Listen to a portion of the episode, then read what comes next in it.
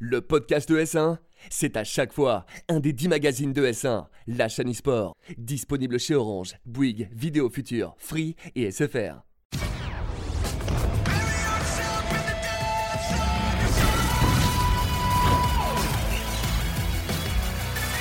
Bonjour à toutes et à tous, j'espère que vous allez bien. On se retrouve pour une nouvelle édition de Frag, votre rendez-vous FPS sur ES1. Perso, je suis en pleine forme.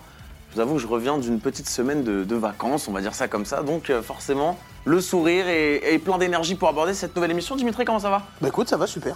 En forme aussi? Ouais. Il y a eu un petit changement, euh, Un petit changement capillaire, capillaire, peut-être hein, qui a été fait de ton côté. Bah les cheveux sont partis en vacances aussi, il était temps hein, parce que ça devenait, ça devenait un peu compliqué. Euh, Skipper qui est avec nous, qui est de retour, ça fait un petit moment aussi que. En tout cas, que je t'ai pas eu à ma gauche, parce que je sais qu'il y a pas si longtemps, Il- t'étais. Euh... C'est faux. non, non, c'est vrai, si, si, complètement, le super sub toujours là. Le super sub. On avait eu un petit remplacement avec Dims. Bah écoute, ça va très très bien. Et puis je suis très content de voir que Dim s'est coupé les cheveux parce que je crois que si on remonte à février, on peut trouver une émission où il dit je vais aller chez le coiffeur. 2017. 2017, effectivement. oui, c'est vrai que ça remonte un petit peu. Euh, on va faire comme d'habitude le point sur l'actu euh, pour commencer. Mais avant ça, le petit sommaire de l'émission avec de la news sur Rainbow Six notamment, puisqu'on va avoir l'arrivée d'une nouvelle ligue française. On a eu aussi euh, l'arrivée de deux nouveaux agents et d'un petit rework sur la map café. On va vous en parler dans quelques instants. On va aussi vous parler euh, de Counter-Strike, puisqu'on a des équipes françaises qui, jouent pas mal en ce moment, notamment du côté de Vitagichi avec un Ziwo qui est en pleine forme, mais aussi euh, des G2 qui eux sont en méforme. Donc voilà, on va avoir euh, besoin de vous parler de tout ça. On aura notre dossier de la semaine qui euh, lui sera consacré à Overwatch puisque le jeu fête ses 3 ans. C'est parti pour l'actu FPS. Et justement, Rainbow Six, on commence par ça avec euh, eh bien, des nouveaux agents, mon cher Dimitri, qui arrivent dans le jeu. On connaît euh, Ubisoft, on sait aussi qu'ils aiment bien faire des patchs assez réguliers et apporter de nouveaux agents dans le jeu. Eh bien, en voici deux nouveaux. On voici de nouveau, comme tu dis, donc une nouvelle et un nouveau, euh, Nock et Warden, donc pour euh, leur nom. Donc la première aura un, un pouvoir très intéressant puisque euh, elle, aura une capacité d'invisibilité face aux drones et aux caméras. Donc quand on connaît l'importance de la prise d'information dans Rainbow Six, Ouais. ça peut énormément changer la méta. Et du côté de Warden, ce sera une capacité à, à voir à travers euh, les smokes et à ne plus être euh, sensible au, au flash. Donc euh, vraiment deux, deux agents qui sont centrés un petit peu sur les utilitaires du, du jeu et qui, je pense, prendront une grande part dans une grande place et une grande part dans, dans la compétition. Ouais, justement, c'est ce que j'allais dire. Je pense que côté e-sport, note notamment avec cette invisibilité face aux drones aux caméras, parce qu'on sait, hein, si vous ne suivez pas trop l'e-sport Rainbow Six, ou même si vous ne jouez pas trop à Rainbow Six, on a avant chaque round une phase d'observation, entre guillemets, euh, où l'équipe, en gros, qui attaque va pouvoir voir où se place l'équipe qui défend, comment elle défend ses bombes sites, quels sont les bombes sites également, parce qu'il y a plusieurs bombes sites en fonction de la carte, euh, qui sont utilisés pour cette manche. Et donc là, moi, je me dis que Nock, en vrai, bah, c'est quelque chose qui peut juste être OP as fuck euh, en e-sport. En fait, Nock et même Warden sont très intéressants. On sait que voilà, sur l'opération d'avant, Burnt Horizon, les deux agents, c'était pas foufou, hein, que Voilà. ce soit en e-sport ou même en, en matchmaking classique. Là, on a deux euh, gadgets hyper intéressants. Alors, Nock, comme tu le disais, euh, qui est un peu l'équivalent de Cavera, du coup, en, en attaque. C'est un agent qui va pouvoir euh, presque roamer en attaque, euh, se déplacer hyper facilement, éviter les caméras, éviter les drones, etc. Donc, ouais, ça apporte une nouvelle dimension au jeu. Et Warden également, qui est super intéressant parce que ça permet de contrer euh, les smokes de glace. hein. C'est le, le sniper qui se met souvent euh, en dehors de, de la map et qui, avec sa lunette thermique, voit tout. Et toi, tu vois rien, tu peux pas le. À part te cacher, voir, tu peux pas faire grand Ouais, chose. Euh, là, il y a enfin un counter à glace et à, à d'autres agents. Donc, euh, deux agents très, très intéressants, à la fois pour l'e-sport, les ranked et aussi le matchmaking. Le jeu qui évolue toujours dans le bon sens. On a aussi une map qui a été rework, mon cher Dimitri. Oui, euh, la map café qui a été rework avec un nouvel emplacement de bombes au niveau du deuxième étage. Voilà quelques ajustements euh, sur la carte. Euh, voilà, on voit que, en tout cas, du côté de Rainbow, du côté d'Ubisoft, on, on prend soin, on chouchoute son jeu et euh, on est assez régulier. Et je pense que c'est une très bonne chose pour tenir sa communauté. Voilà, c'est de la petite refonte un peu, voilà, c'est en beauté tout simplement. La map qui a l'air un petit peu plus luxueuse, tout ça, ça fait plaisir. Bon, Café qui est aussi une map euh, énormément jouée en e-sport notamment, mais voilà, en tout cas, Depuis un petit moment, Ah. mais du coup, elle va peut-être revenir. Ok, bon, ce serait cool. Est-ce qu'elle sera Je là crois en que ça tout fait, cas ça fait une petite année qu'elle est plus dans le, le rule set parce que déjà elle était en rework pendant 6 mois. Ok. Et euh, elle va probablement du coup euh, revenir, on ne sait pas encore, mais, euh, mais normalement ça va le faire. Bon, espérons. En tout cas, elle sera peut-être là, notamment pour l'arrivée de la Ligue française. Et oui, puisque euh, justement Ubisoft lance une Ligue française sur Rainbow Six. euh, C'était pas spécialement quelque chose qu'on attendait en plus. Hein. C'est Non. tombé un peu comme ça, ça fait plaisir. Pas, pas forcément, hein, une très très belle surprise. Donc la, la Six French League C'est avec euh, donc huit équipes euh, pendant euh, 14, 14 semaines, qui vont euh, voilà se départager euh, ce prix. Donc comme vous le voyez, 30 000 euros euros de cash prize, hein, donc ce n'est pas rien, avec voilà, bien évidemment une, une, compétition qui suit un petit peu les standards actuels des ligues. Hein, donc on mise tout sur la régularité. donc les équipes s'affronteront chaque semaine et vont avoir droit à un dénouement de cette compétition lors de la Paris Games Week, donc au mois de octobre, novembre, fin octobre, début novembre prochain. Donc je pense que ça peut donner lieu à, de très très belles surprises et et je pense que c'est encore une bonne chose que, voilà, encore une fois, Ubisoft et, Rainbow Six ne, ne, ne, se reposent pas sur ses acquis et proposent de renouveler la scène et, d'avoir de, nouvelles compétitions. Je pense que c'est une bonne chose. Je sais pas ce que tu en penses, euh, Skip. Je pense que c'est très bien. Après, on, voilà, on se doute que Ubisoft a un petit peu vu le travail de Riot euh, sur, euh, sur la LFL au début de l'année. Ils se sont dit, tiens, si on faisait un peu la même chose. C'est pas une mauvaise idée. C'est pas une mauvaise idée, ça. et du coup, ça met fin à la, la Six Cup et à la, Coupe de France de Rainbow qu'on avait l'habitude de voir tous les six mois, des compétitions ouvertes. Là, on part plus sur une ligue un petit peu fermée qui ne l'est pas totalement, mais, mais c'est un championnat, c'est bien, ça va dynamiser la scène en France avec des matchs réguliers. On verra plus seulement que les équipes de Pro League toutes les semaines, on verra aussi d'autres équipes françaises. J'imagine que le Stream et Vitality seront de la partie en France. Bien sûr. Mais, euh, mais du coup, ça permettra de voir euh, plus de, de, matchs euh, euh, et, d'augmenter aussi le niveau des, Français sur Rainbow qui auront l'occasion d'affronter, de s'affronter sur des matchs officiels beaucoup plus souvent. Ouais, puis le dénouement de la Paris Games Week, je trouve ça aussi cool. C'est vrai que la Paris Games Week, tous les ans, c'est quand même une deadline assez importante pour Rainbow Six, puisque c'est vrai que depuis la sortie du jeu, chaque année, on a quand même une grosse date avec forcément euh, un gros tournoi qui se passe là-bas. C'est plutôt cool. On a justement le boss e-sport de chez Ubisoft, François-Xavier Daniel, à qui on a bah, posé la question de pourquoi, d'où vient cette motivation pour la nouvelle ligue française? Euh, c'est déjà pour moi euh, la compétition nationale euh, la plus pertinente et la plus relevée en termes d'équipe. Et pour moi, elles doivent devenir, on va dire, la référence partout. Je pense que les critères et les conditions sont mises aujourd'hui avec ce format de compétition et, j'attends d'avoir les équipes qui sont annoncées bientôt, qui vont participer à cette première édition. Mais en tout cas, c'est une super étape pour le, le championnat français et la scène française de Rainbow Six. En tout cas, merci à lui pour ces euh, quelques mots au micro de S1. Dimitri, je sais que tu voulais rebondir sur un petit quelque chose. Je trouvais ça intéressant de, voilà, de placer euh, la France un petit peu comme euh, un instigateur d'un certain modèle, surtout sur ce jeu-là.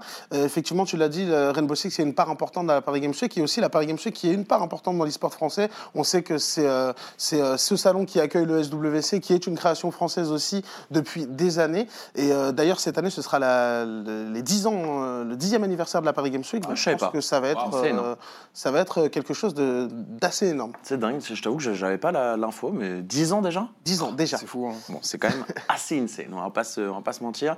Euh, Counter-Strike maintenant, ça y est, assez parlé de Rainbow Six, hein, on donne un peu euh, sa chance à tous les jeux Counter-Strike avec bah, G2 qui malheureusement j'ai envie de dire encore une fois, même si j'ai pas envie de me, mettre des gens à dos, euh, qui déçoit encore malheureusement.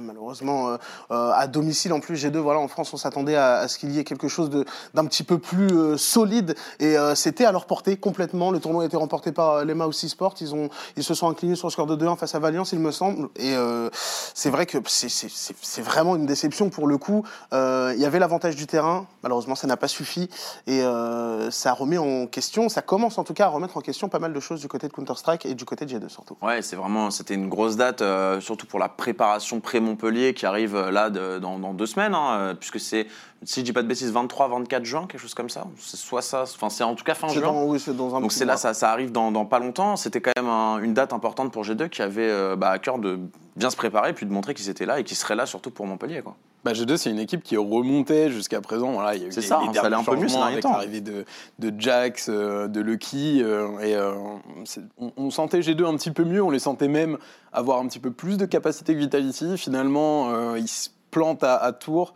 Euh, et, voilà, G2 dans un contexte où euh, bah, tu gagnes le, MSI sur League of Legends, euh, tu as les meilleures équipes du monde sur tous les jeux quasiment. bah, là, c'est compliqué sur CSGO et on imagine que bah, l'échéance qui arrive avec la DreamHack Masters Dallas et, le SL Montpellier, comme tu l'as dit, va être une échéance un peu coup près pour G2. On, on ne sait pas si Oslot décidera de rester sur ce projet français ou de partir sur autre chose sur CS, quoi. On ne sait pas trop. Et eh ben justement, tu parles d'Oslot, on lui a aussi posé la question de quels sont les objectifs et les ambitions du roster Counter-Strike de chez G2. Our Counter-Strike team, right now, uh, they're doing much better than they were doing last year. Uh, but they're still the worst performing team from G2 because every other team we have is literally a world champion, European champion, or North American champion. Um, so it's a bit crazy. It's very high standards, you know. But I think our, our Counter Strike team is finally in a in a position that they can actually win again. This team uh, that um, that people didn't give um, too much credit to is starting to get you know a bit of you know a few eyeballs. Uh, and starting to get people to believe in it. So my expectation is that by the end of the year we will be between the top six uh, or better. So that of course requires that um, in the next tournament in Montpellier we win it. Uh, so there we go. Hopefully. Top 6 monde, du coup, euh, ambition, voilà, belle ambition quand même hein, du côté de, euh, de. Bon, l'interview a été réalisée quand même avant tour, hein, il faut le préciser. Mais du coup, c'est Montpellier, la prochaine grosse, grosse date maintenant pour G2. Il va falloir assurer. Et quand on voit côté français et qu'on a notamment Vitagetti pour qui ça va bien, bien mieux que G2 en ce moment, on commence à se demander un peu qui est la meilleure équipe française. Ah oui, forcément, hein, ça, ça se, c'est en train de se jouer. Vitality est en train de, j'ai envie de dire, sortir son épingle du jeu. Euh, avec, euh, avec Dallas, euh, forcément, on va avoir euh, ces deux équipes présentes sur place. On aura un, un énorme, j'allais dire, on va jeter un petit coup d'œil, mais non, on va jeter un, un énorme coup d'œil à cette compétition pour voir si G2 va s'en sortir. On l'a dit, les objectifs sont très élevés. Vitality vient de rentrer dans le top 5 d'après HLTV va falloir un petit peu se secouer euh, quand même du côté de G2 parce que j'ai l'impression que la patience de Slot euh, va, un petit peu s'estomper avec le temps si les contre-performances continuent sur cette voie-là. Justement, le CS Summit hein, qui a été euh, vraiment maîtrisé hein, par cette équipe de Vitagici, invaincu en gros, victoire contre Hens notamment. Voilà, ils, arrivent même à, s'imposer contre quand même des équipes qui sont implantées sur le jeu depuis un bon moment maintenant. Et puis surtout, le Ziwo, voilà, on l'avait dit, un phénomène qui là définitivement éclos. C'est bon, je pense qu'on peut le confirmer, même face aux, plus grands. Quoi. Ah, mais c'est du, c'est du solo carry, il, s'amuse, il, il explose totalement aux yeux du grand public. Vitality euh, a été euh, tout simplement invaincu en poule euh, lors du summit. Derrière, euh, il se débarrasse d'Ens, euh, qui n'est pas une mince affaire sur le Et score Liquid, de en 2-1, plus. et Team Liquid sur le score de 2-0 en finale. Donc euh, j'ai envie de dire, pour moi, c'est un, c'est un, c'est un, un parcours quasi parfait. Aujourd'hui, d'après toi, Skip, qu'est-ce qui pourrait euh, peut-être freiner ou ralentir la progression de Vitality? Ah bah, c'est clairement les performances de, de Ziwo, hein, on l'a vu ce week-end. euh, Zinedine, hein, maintenant, de son, de son nom, qui été clairement incroyable. On, voilà, on se rappelle tous de son, son rush banane euh, sur Inferno. euh, Et il arrive, il te sort 4 kills à la WAP, il te sort des triples sans Kevlar sur des équipes comme Liquid ou Hens qui sont quand même dans le top 3 mondial, on le rappelle. Euh, c'est pas une... c'est pas rien et pour le coup Vita progresse beaucoup parce que avant c'est NBK qui avait le lead de cette équipe le lead a été transféré à Alex et on sent que euh, bah, c'est un petit peu moins limité euh, en termes de, de, de plan de jeu etc on les sent un petit peu plus libres un petit peu plus efficaces et euh, Mais je pense Alex que est c'est peut-être un bien. peu plus à sa place Oui. Justement, je pense que c'est bien quand tu as un joueur qui vraiment, entre guillemets, solo carry, parce que je dis pas que c'est uniquement grâce à que son équipe a fait tout ça, mais bon, ça, ça, ça a quand Une même belle beaucoup part, joué. Ouais, une belle part. Euh, je pense que c'est bien justement d'avoir un petit peu moins de plan de jeu, d'être un peu plus libre dans l'exécution quand on a un joueur en fait qui est un peu l'électron libre et qui à tout moment peut retourner une game. C'est exactement ça, c'est le terme que j'allais utiliser dans tout sport d'ailleurs. Je pense que dès qu'on a quelqu'un de talentueux, d'au-dessus, euh, un petit peu au-dessus de- du, lot, il faut aussi euh, savoir le cadrer, profiter de toutes ces, de toutes ces qualités, mais voilà, le laisser aussi, laisser ce grain de folie euh, pour, euh, pour justement que ça permette des, des- des actions euh, un petit peu folles comme ça, qui sont vraiment, qui ont d'abord un impact euh, psychologique sur l'adversaire très fort, surtout quand c'est un seul joueur qui euh, sans cesse euh, revient et, et vous fait extrêmement mal et qui en plus met en confiance d'une part le joueur qui fait ces performances-là, mais tous ses coéquipiers, parce qu'on se sent euh, extrêmement fort à côté de quelqu'un qui, qui paraît intouchable tout simplement. Exactement. Voilà, tout est bien résumé. Bon, en tout cas, prochaine date, c'est Dallas. Et puis ensuite, on aura évidemment Montpellier avec euh, donc ce bel événement qui est en France. On est vraiment d'ailleurs content hein, de, de pouvoir avoir un aussi bel événement en France sur Counter-Strike et sur d'autres jeux, bien évidemment. On va enchaîner avec notre dernière news assez rapidement, puisqu'on est à la bourre avec euh, Call of Duty qui débarque sur mobile. Quel bonheur. Alors là, j'ai retrouvé le sourire. Alors là, j'ai retrouvé le sourire. Quand j'ai vu cette news, je me suis dit, Call of Duty Mobile, euh, Ouais. Ouais. Voilà, comme Et moi. puis, on a été regarder un petit peu en détail et j'ai vu que c'était un savant mélange entre Code 4, Black Ops 1, Black Ops 2, Ils sont forts. avec, pour moi, un- un- les meilleures maps. Ils sont Les- forts. Enfin, les meilleures maps à discuter, mais il y a beaucoup de maps de qualité.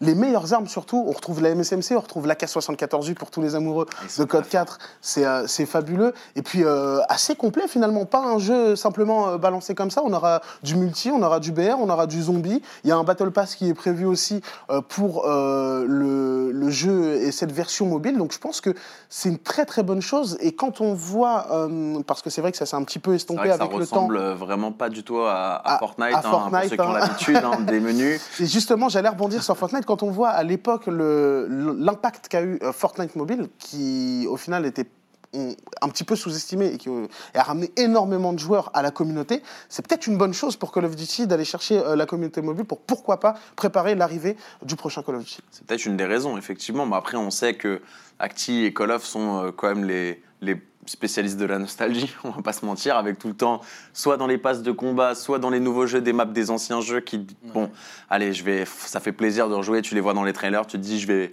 nouveau Call of, bon, il y a des anciennes maps, euh, ça me fait un petit kiff, je vais rejouer dessus. Est-ce que ce code mobile euh, saura pour autant ressaisir le cœur de tous ceux qui euh, ont un peu perdu euh, le, le goût de ce jeu? Ça, j'en doute. Bah, la communauté est demandeuse, en tout cas, à chaque fois, de euh, remake, de revoir, de C'est vrai, des moi le premier, de- moi le premier. de, de l'époque. Et pour le coup, euh, bah, moi, j'ai l'impression que sur le papier, alors, bon, c'est sur mobile, évidemment, hein, donc c'est pas... euh, C'est pas la c'est- baraka non plus, tu vois, mais, euh, mais en vrai, sur le papier, euh, je, je trouve que c'est le meilleur code qui est sorti. euh, bah, il va sortir. Il n'est pas sorti encore, C'est mais 4 ou 5 dernières années. c'est 4, 5, de ces 4 dernières, 5 dernières années, carrément, et euh, sur, le, sur le papier en tout cas. Et euh, il y a même, voilà, alléluia, il y a des rankeds au lancement. C'est quand même terrible. Incroyable. Black Ops 4, il a fallu attendre 6 mois, là, ils te mettent des rankeds sur mobile, tu vois. Genre. ce, qui est, ce, qui est, ce qui est très intelligent, qu'ils ont tout compris sur mobile. Voilà, c'est- mais c'est exactement ça. C'est que je pense que ce jeu-là, et on en reviendra un petit peu plus tard, parce que justement, par rapport au prochain Call of Duty, on sait qu'on va être euh, éventuellement sur un, un retour aux sources. Je comprends pas pourquoi ils n'ont pas fait ça sur console, en fait, parce que sur le papier, comme disait Skip, ça a l'air génial. Le seul petit que j'ai envie de dire, de donner, c'est que c'est sur mobile. Donc, à voir si la, mobilité, la maniabilité pardon, ce sera, sera top. Mais j'espère que voilà, ils vont pas faire un super jeu mobile pour faire un prochain Call of Duty. un Et c'est free to play. Et c'est free to play. Et donc ça, c'est quand même assez important. Mais en tout cas, Actic essaie de mettre toutes les chances de son côté pour le lancement du prochain Call of, qui serait donc Modern Warfare 4. Enfin, Modern Warfare tout court Modern d'ailleurs, je Warfare crois. tout court, après. Euh. À voir. En plus d'infos, euh, là, euh, les Bah, prochaines ah, émissions, ouais, forcément. De plus en plus souriant. Mais Activision. forcément, ça se voit. Au fur et à mesure des émissions, vous allez voir qu'on va voir de plus en plus le sourire et ça sera totalement normal. Il est temps maintenant euh, pour nous de passer au dossier à l'invité de la semaine. Dis l'invité de la semaine puisque c'est forcément le, le titre un petit peu de cette rubrique notamment, même si, euh, bon, l'invité de cette semaine. C'est l'invité voilà, de notre on, vie, Skip. On doit s'en contenter. Euh, Non, je plaisante. Qui merci, Voilà. c'est- un départ de plateau. Non, c'est toujours un, un bonheur d'avoir son analyse et son expertise. Et alors, je- au final, pour le, pour le dossier qu'on a, je trouve ça aussi bien d'avoir quelqu'un qui est un peu polyvalent, notamment sur tous les jeux, mais qui va un peu être là en mode chroniqueur aussi, parce que c'est les 3 ans d'Overwatch. Mhm. Et euh, déjà 3 ans, j'ai envie de dire. Déjà, bah, enfin, non. Toi, c'est l'inverse pour Ah toi ouais, moi j'ai l'impression que ce jeu est là depuis euh, au moins 5 ou 6 ans. quoi. Pareil. J'ai j'ai l'impression qu'il est omniprésent alors que. Voilà. Bah, Du coup, c'est les 3 ans, donc c'est. c'est- Non. Du coup, non. Ça fait Du pas coup, non. 5-6 ans. Du coup, ça ne fait pas 5-6 ans, mais c'est les 3 ans. Puis, euh, Voilà, la, la- la communauté est contente. On fête un petit peu euh, cet anniversaire. Voilà, on, on- s'il y a une chose qu'on peut Ça pas danse un reprocher à peu Blizzard, et en tout tout, cas, c'est euh, euh, ouais, pourquoi c'est pas. leur, euh, leur sens euh, de, de. un petit peu de l'entertainment comme ça. Ils suivent toujours. Il y a toujours des animations un petit peu sympas. Mais à côté de ça,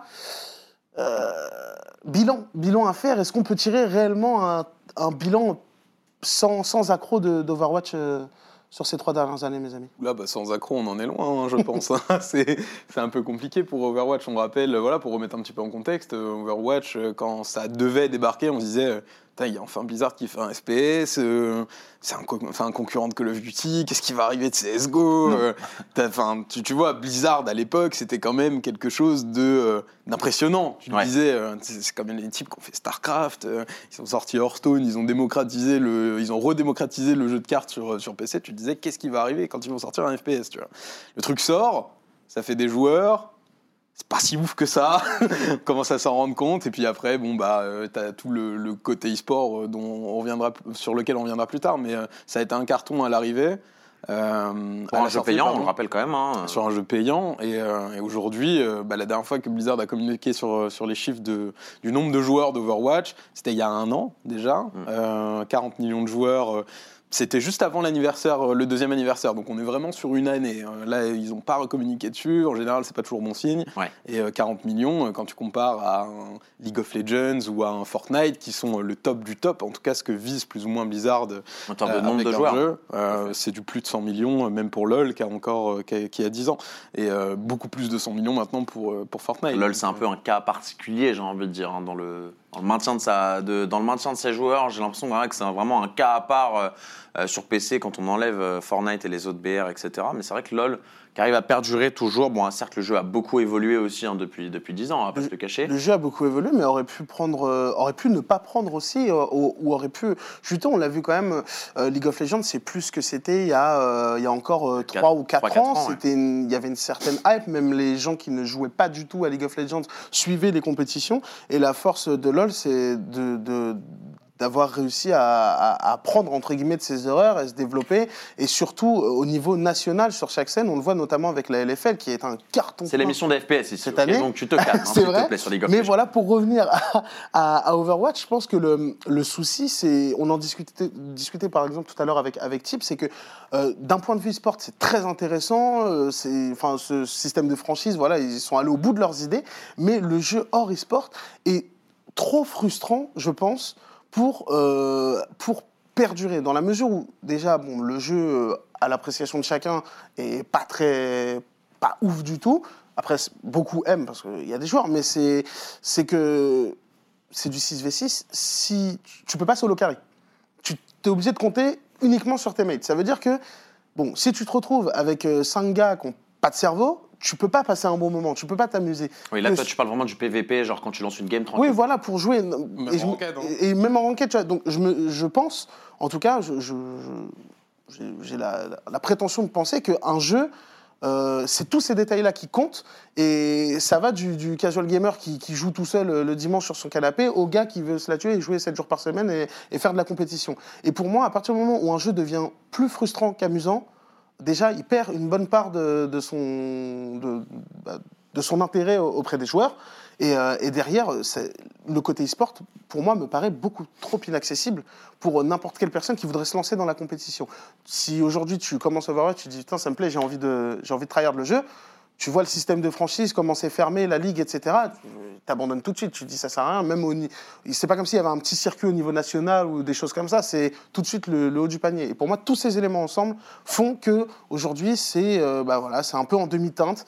Euh, on a l'impression que c'est un, énorme feu d'artifice qui, avec l'e-sport, les franchises, le, le spectacle qui cache derrière une, une- forêt complètement euh, détruite. Et je pense que le jeu, malheureusement, va pas survivre des années et des années non plus s'il se réveille pas. Je sens que tu avais besoin de te libérer. un Il petit fallait peu. que je le dise. Il y a eu deux- il y a eu deux minutes de monologue Euh, ouais, on va, bah, ça fait déjà une heure. Écoutez, merci à tous d'avoir suivi Frag. Non, plus sérieusement, c'est vrai que bon, il y a quand même beaucoup de choses dans, dans ce que tu as dit. Je pense que la majorité seront d'accord, notamment les invités Overwatch qu'on a eu hein, sur le plateau, puisqu'on a eu vraiment quasiment la totalité des broadcasters hein, maintenant. Euh, Lutti devait être là aujourd'hui d'ailleurs. Lutti Un devait être petit là, Coucou à voilà. Lutti. hein. Je ne savais pas s'il fallait le dire ou pas, donc merci bah, à lui d'être hein. ici. Comme vous pouvez le voir, il n'est pas sur ce plateau, hein, évidemment. Mais en tout cas, que ce soit Lutti, que ce soit Chetouane, que ce soit Adibou, que ce soit même Faya, on a tous, ils ont tous un petit peu à un moment ou un autre parlé de ce, multijoueur qui euh, bah, laisse un petit peu à désirer pour les raisons que tu viens de, citer. On va maintenant euh, se focus quand même un petit peu sur le côté e-sport, parce que c'est aussi la chaîne e-sport USA, on va pas se, on va pas se le cacher. Bah, côté e-sport, cette Overwatch League, Skipper, je sais que toi, Overwatch, déjà, t'es Ouais, pas après, friand, friand. Ouais, ouais, ouais. Bon, je suis pas friand du jeu et puis je suis pas non plus friand du, du système de franchise qui a été mis en place sans penser à un seul instant euh, à développer euh, le côté amateur, semi-pro, les scènes nationales, tout ça. Alors euh, oui, on a les contenders, mais les contenders vraiment ne servent à absolument rien. C'est viable pour personne à part pour les joueurs euh, qui ont juste l'occasion de jouer et de se montrer euh, en vue d'être pris dans les tryouts de l'Overwatch League. C'est un peu bancal. Et, je pense que tu, vois, Blizzard est un peu dans, une espèce d'impasse avec son, Overwatch League. Alors certes, on a vendu euh, 20 spots à beaucoup de millions, entre 10 et 35 millions à des investisseurs.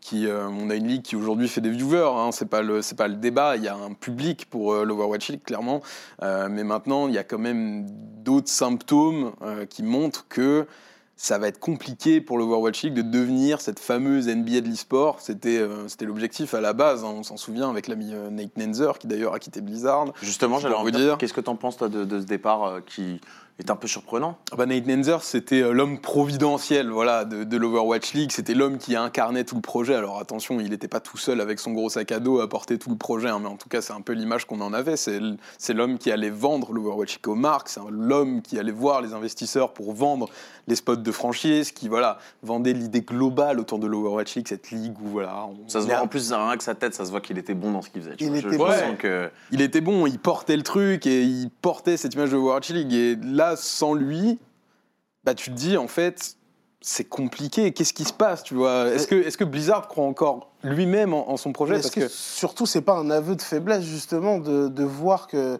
parce que là, comme tu nous présentes euh, ce- ce- cet homme, Nanzer, c'est vraiment lui qui représentait cette Overwatch League, qui a réussi à la vendre et bien la vendre vu que pour le a coup les slots sont pour bien partis.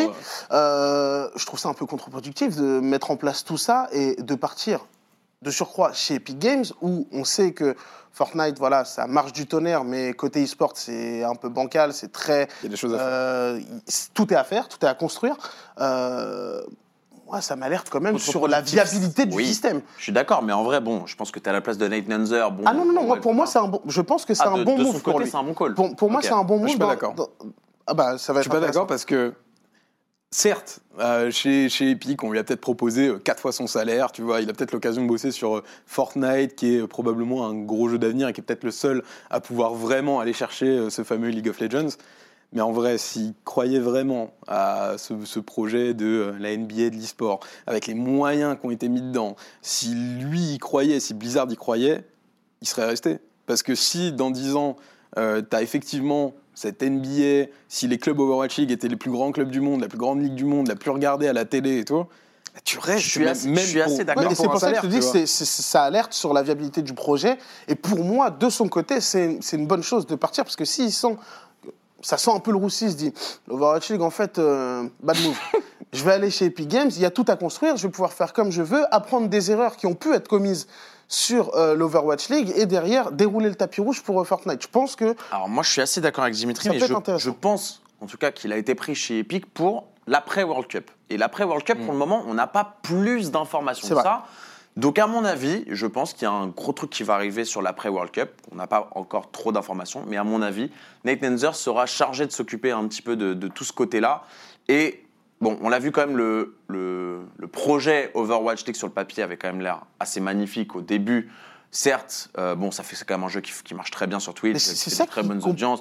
C'est ça, voilà, c'est un, petit- c'est un petit peu tout ou rien Overwatch, j'ai l'impression. Je pense que moi, en tout cas, l'arrivée d'Endenzer chez Epic, elle pourra faire très très mal euh, aux autres BR notamment, mais en tout cas, je pense que ce sera plutôt une très bonne chose pour Epic et pour lui. Après, forcément, pour Overwatch, euh, ce sera à, à en rediscuter. On verra ce que ça donnera. Bon, en tout cas.